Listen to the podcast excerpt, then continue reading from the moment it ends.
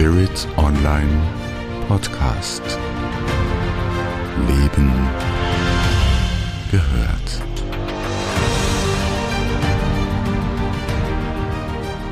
Hi, Wolfgang hier von der Ayurveda Schule online. Heute geht es in meinem Pod um Holunder. Genauer gesagt um Holunderblüten und was du alles damit machen kannst.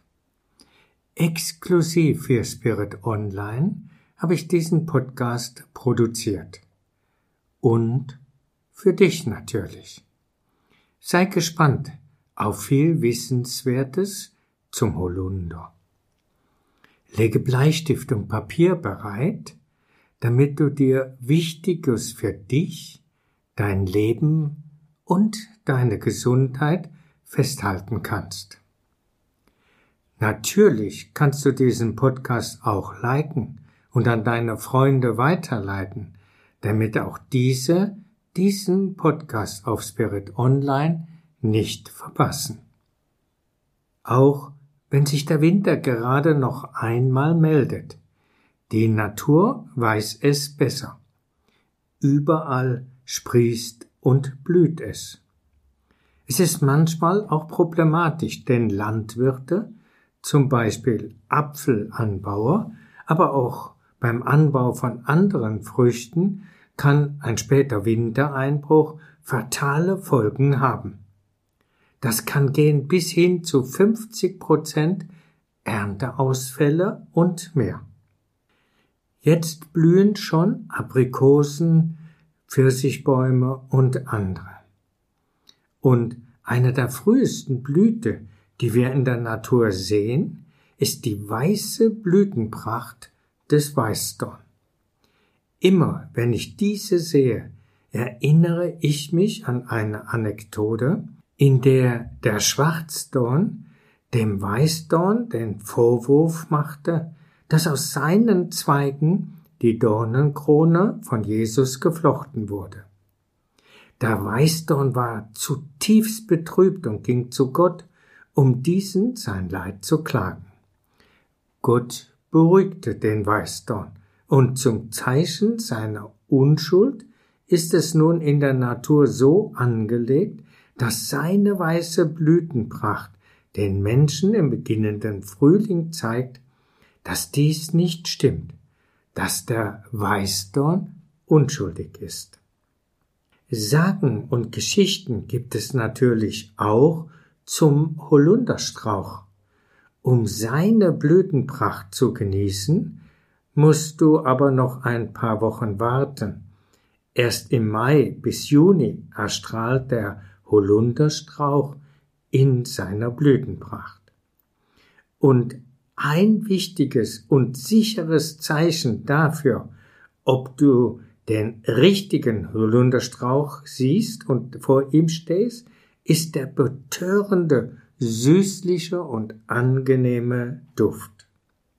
Richtiger Holunderstrauch? Fragst du dich jetzt, gibt es denn auch einen unrichtigen Holunderstrauch. Holunder gehört zu der Familie der Moschuskrautgewächse, die über 20 verschiedene Arten aufweist. In unseren Breiten sind drei Arten beheimatet. Der schwarze Holunder, von dem handelt dieser Pott. Der rote Holunder, der ähnliche Wirkung hat wie der schwarze, und der Zwergholunder. Und den solltest du lieber meiden. Grundsätzlich haben alle Arten einen mehr oder weniger großen Anteil an Giftigkeit. Und es heißt so schön, in der Dosis liegt etwas, ob etwas giftig ist oder ob etwas heilsam ist und auch in der Art der Zubereitung. Am intensivsten ist diese Giftigkeit beim Zwergholunder. Denn bei diesem wird diese Giftigkeit durch Erhitzen nicht eliminiert.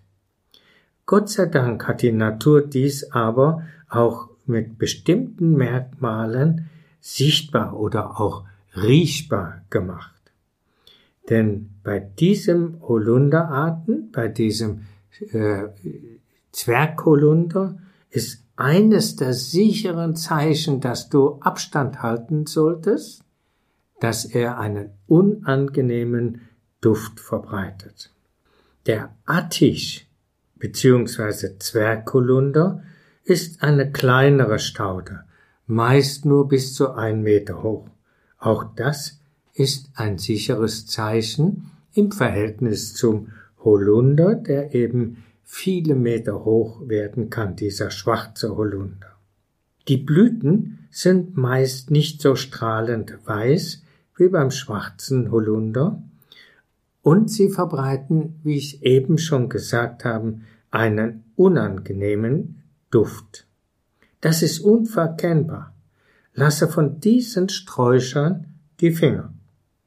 Die Blüten und Beeren sind zwar auch als Zierstrauch schön anzusehen, aber alle Teile sind giftig und zum Unterschied vom schwarzen Holunder wird diese Giftigkeit durch Erhitzen über 80 Grad nicht eliminiert. Da gibt es dann intensive Verdauungsstörungen. Ein weiterer Unterschied ist, der Zwergholunder ist krautig. Der schwarze Holunder wird bis zu mehreren Metern hoch, wie ich eben schon gesagt habe, und er verholzt. Auch das ist ein wichtiges Merkmal, was eben äh, dazu führt, dass man den Unterschied deutlicher erkennen kann. Und eines der wichtigsten Merkmale, ich habe es schon angesprochen, ist, dass der schwarze Holunder, den, den wir eben auch nutzen wollen wegen seiner Heilfähigkeit, wohlriechend ist. Doch auch bei dem schwarzen Holunder ist das Erhitzen auf über 80 Grad wichtig. Zum Beispiel beim Herstellen von Holundersirup oder Teeherstellung von den Blättern oder Blüten.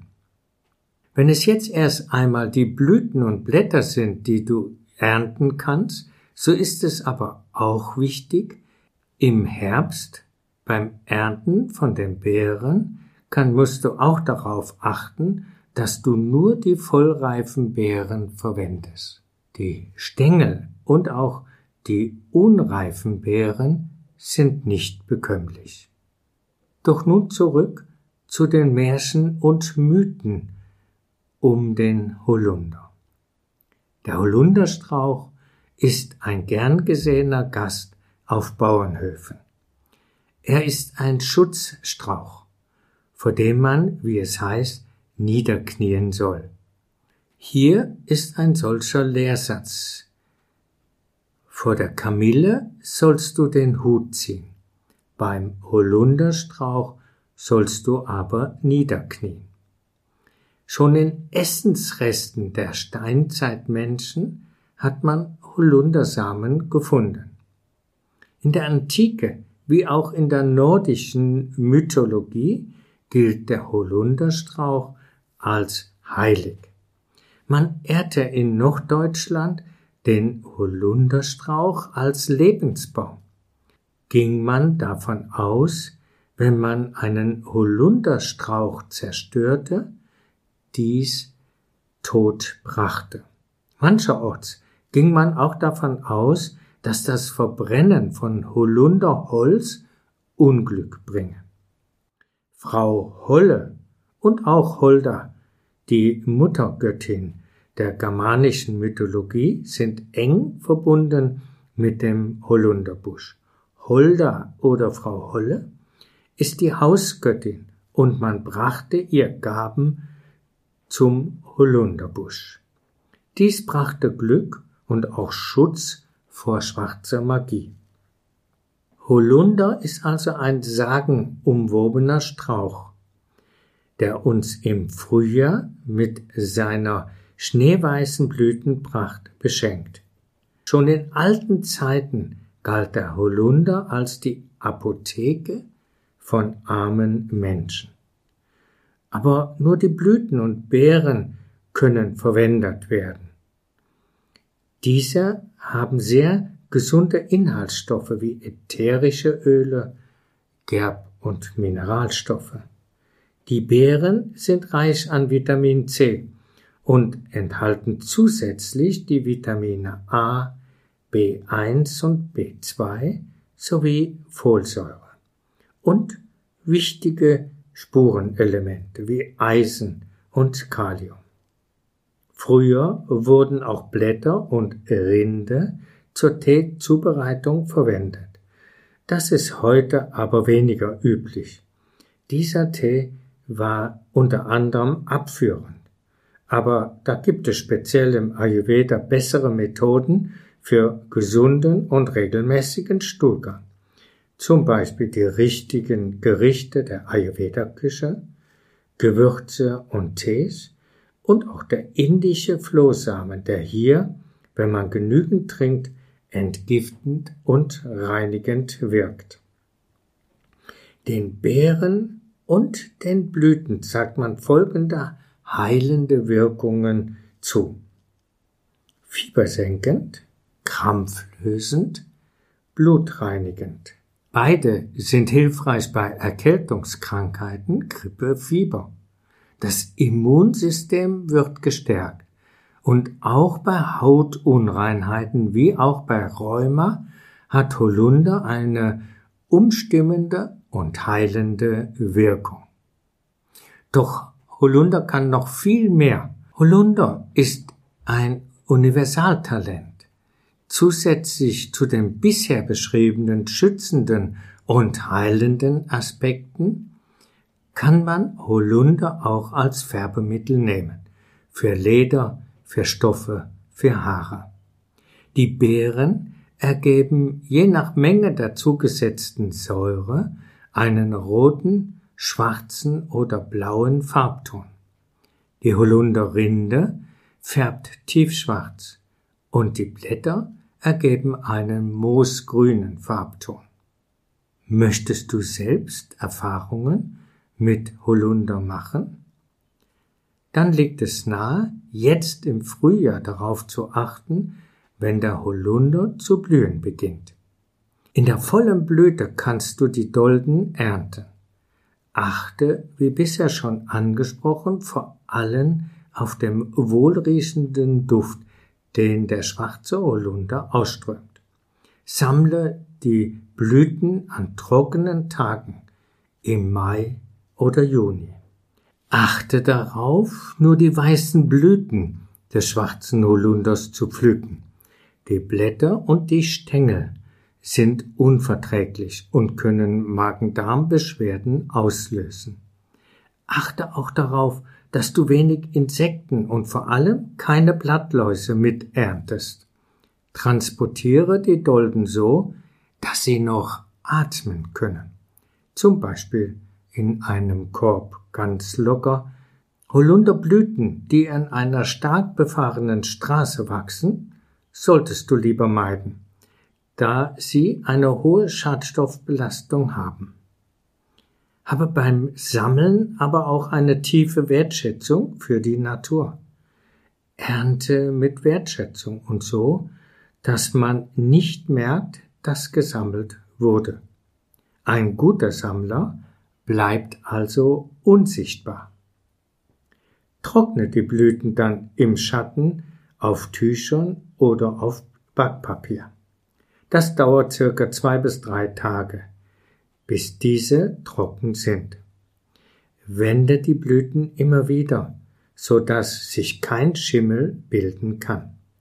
Bewahre diese dann am besten in einem dunklen Ort in Gläsern auf. Wann ist es denn Zeit für einen Holunderblütentee? Die Wirkstoffe der Holunderblüten lösen den Schleim beim Husten und bei Nasennebenhöhlenentzündungen wirken sie umstimmend und heilend. Sie lindern die Symptome, also bei Erkältungen, bei Grippe und Infektionen der Atemwege wie Bronchitis und sie wirken heilungsfördernd und schweißtreibend bei Fieber.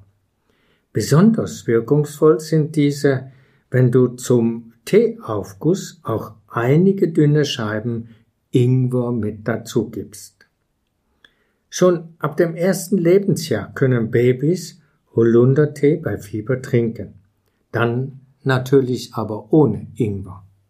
Die Blüten sind blutreinigend und stärken das Agni, das Verdauungsfeuer.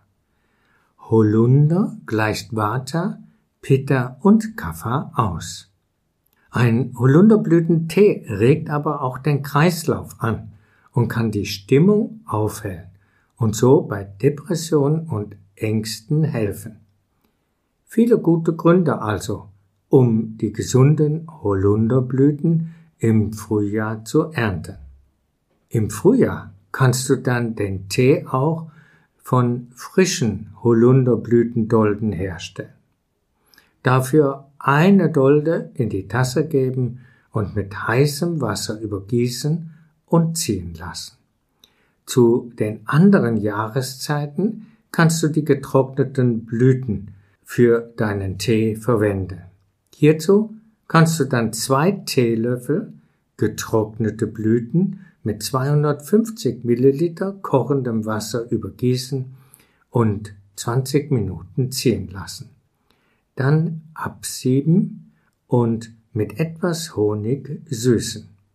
Aus den Holunderblütendolden kannst du aber auch einen Holunderblütensirup und auch Holunderblütengelee herstellen.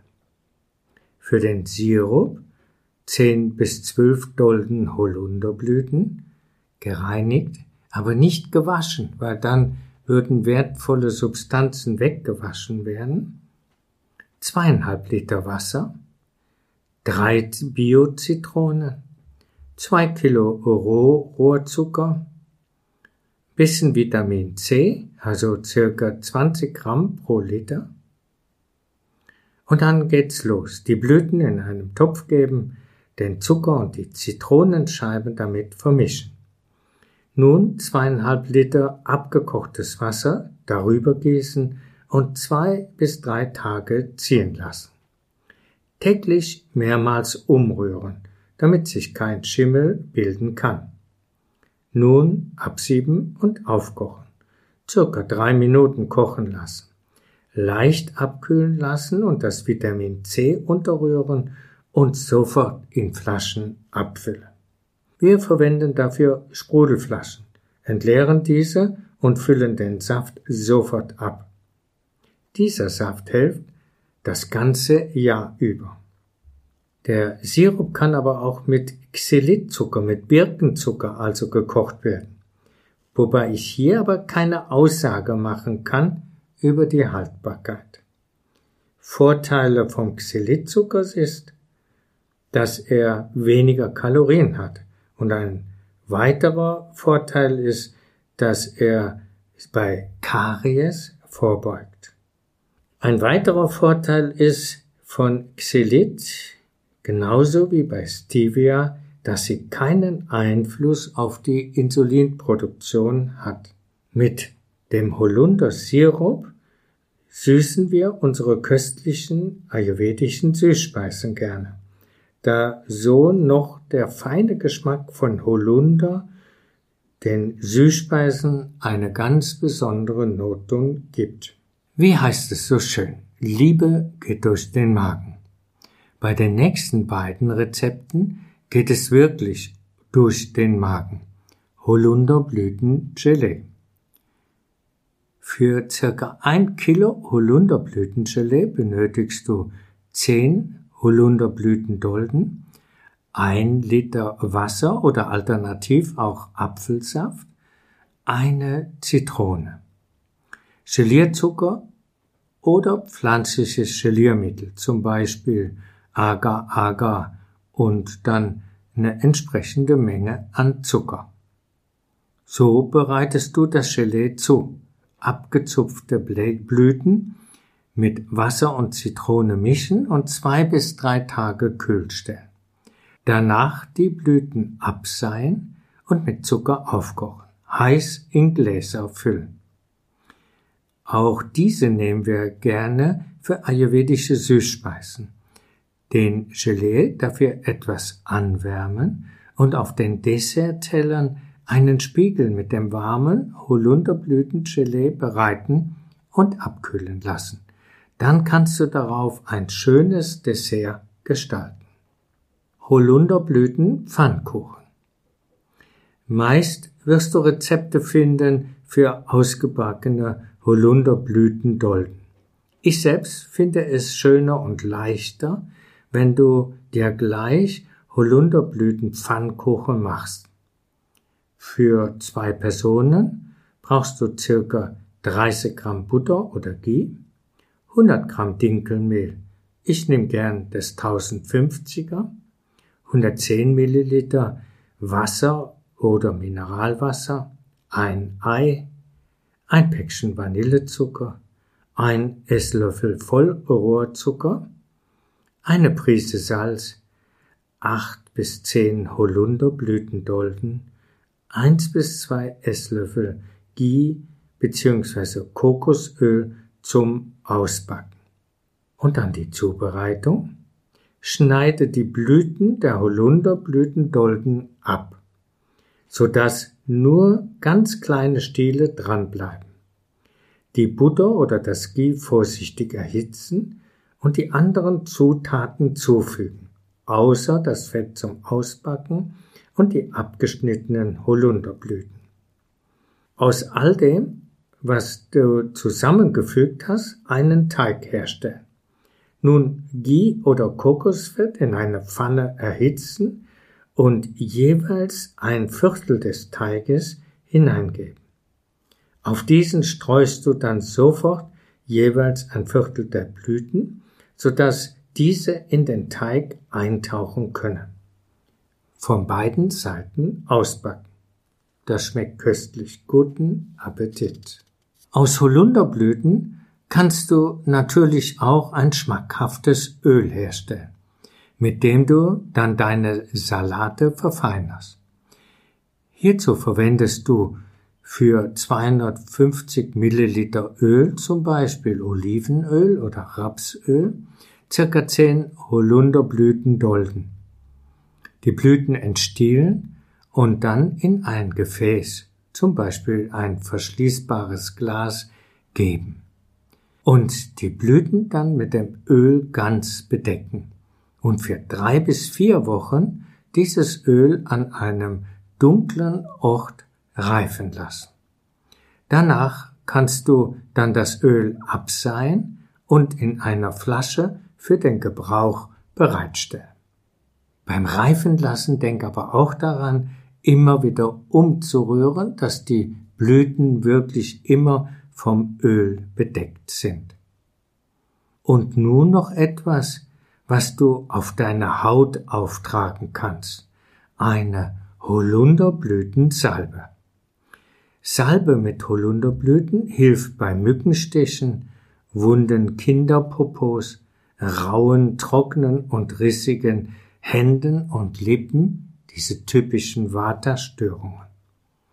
Gebe zwei bis vier Blütendolden, Stiele so weit wie möglich entfernen, in 200 Milliliter Öl, Ghee oder in Kokosöl und lasse diese zwei bis drei Tage an einem sonnigen Platz stehen, damit die Wirkstoffe ins Öl übergehen können.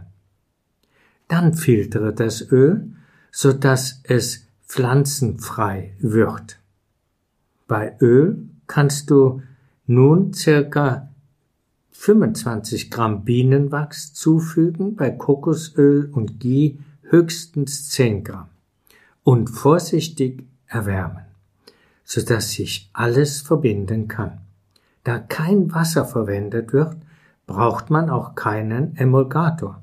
Wenn du eine Creme herstellen möchtest, ist das etwas aufwendiger und du musst dann auch einen Emulgator zufügen. Die Holunderblütensalbe bei Bedarf dünn auf die geschundene Haut auftragen. Jetzt habe ich einige mystische Erfahrungen mit dir ausgetauscht und ich habe dir gezeigt, wie sehr Holunder als heilende und magische Pflanze wertgeschätzt wurde über die Jahrhunderte hinweg. Ich habe dir aber auch einige Rezepte mit auf den Weg gegeben, damit du jetzt deine Erfahrungen mit Holunder machen kannst, innerlich und äußerlich. Holunder ist es wert, dass du dich damit näher beschäftigst, denn Holunder hat ganz viele Wirkstoffe, die deine Gesundheit fördert. Ich wünsche dir viel Freude bei deinen Erfahrungen mit dem Holunder. Jetzt im Frühjahr mit dem Holunderblüten. Im Frühjahr schenkt uns der Holunder diese weißen Blüten für Körper, Seele und Geist. Und im Herbst die schwarzen Beeren. Auch für unser Wohlergehen. Allein das, dieses Schwarz und Weiß, ist schon ein Extrem, das im Holunder ja mit beinhaltet ist und das aber für uns und unser Wohlergehen ganz viel Nutzen hat. Viel Spaß und bis bald.